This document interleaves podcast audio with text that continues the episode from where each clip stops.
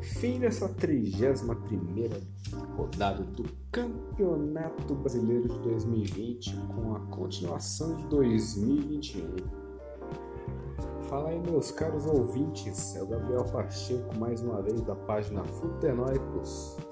Essa sexta-feira, 22 de janeiro, meia-noite, 39. Faz calor aqui em São Paulo você aí que acompanha minhas redes sociais, estamos no Instagram Futenoicos, Facebook Futenoicos FC, Twitter Futenoicos e o nosso canal no YouTube também, o Futenoicos. Sigam lá, compartilhem. Se vocês gostaram, deixem o like. Aproveitem este podcast aqui das Crônicas Futenoicas, 31 rodada do Campeonato Brasileiro parte 2. Faltou alguns jogos, né? Como Flamengo e Palmeiras, Fortaleza e Santos, Goiás e Ceará e Corinthians Esporte. Primeiro, breve comentário aí do Flamengo e Palmeiras. Foi um jogo interessante, né? Que teve um gol contra bizarro. Infelizmente não pude acompanhar de perto, assistindo ao vivo, porque eu estava trabalhando. Mas em resumo, Aí os cariocas estão indo para o terceiro lugar, né? Pontos e tem um jogo a menos. Tem confrontos diretos com o Inter e com o São Paulo. Inter tem 59 e São Paulo 57. Se Flamengo ganhar de Inter, São Paulo e óbvio ganhar pode se sagrar tão de si.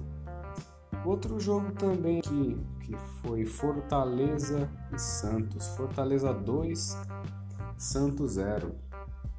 Mas é, o Santos está só se preparando mesmo para a final da Libertadores, para ver chegar com força máxima contra o Palmeiras, tentar levar o quarto caneco da Libertadores essa equipe, né?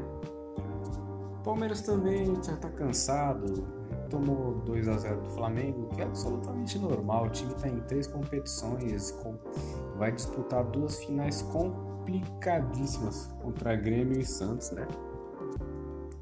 Já o Goiás tomou uma sacolada do Ceará, o vozão. Meu vozão carrega o décimo nas costas. Ceará, meu vozão é gigante. Deu uma sonora goleada no Goiás que já vai ser rebaixado em breve. Questão de tempo. E Corinthians 3, Sport 0. Um seguidor meu aqui, o Eloy Sodré, comentou umas pingas do Diniz, né?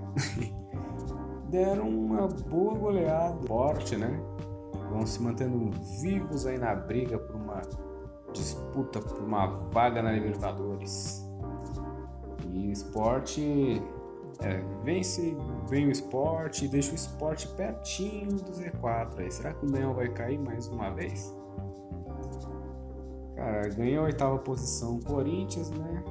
E o time lá do Jair Ventura tá com a mesma pontuação do Vasco, beirando para zona de rebaixamento.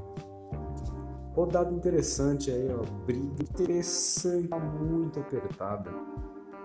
Não dá para apostar em favorito. Ó. O Inter tem 59, São Paulo em seguida vem com 57, Flamengo com 55 menos. Então, esse jogo que falta vai para 58.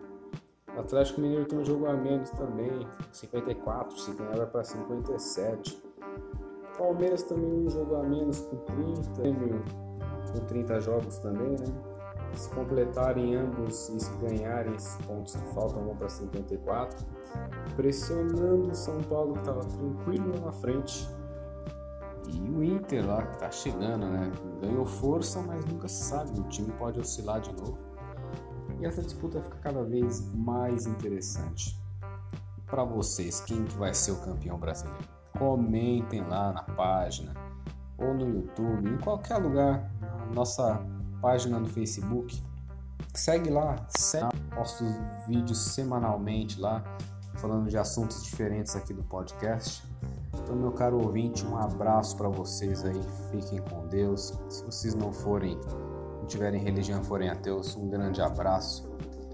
Que a vida lhes abençoe imensamente.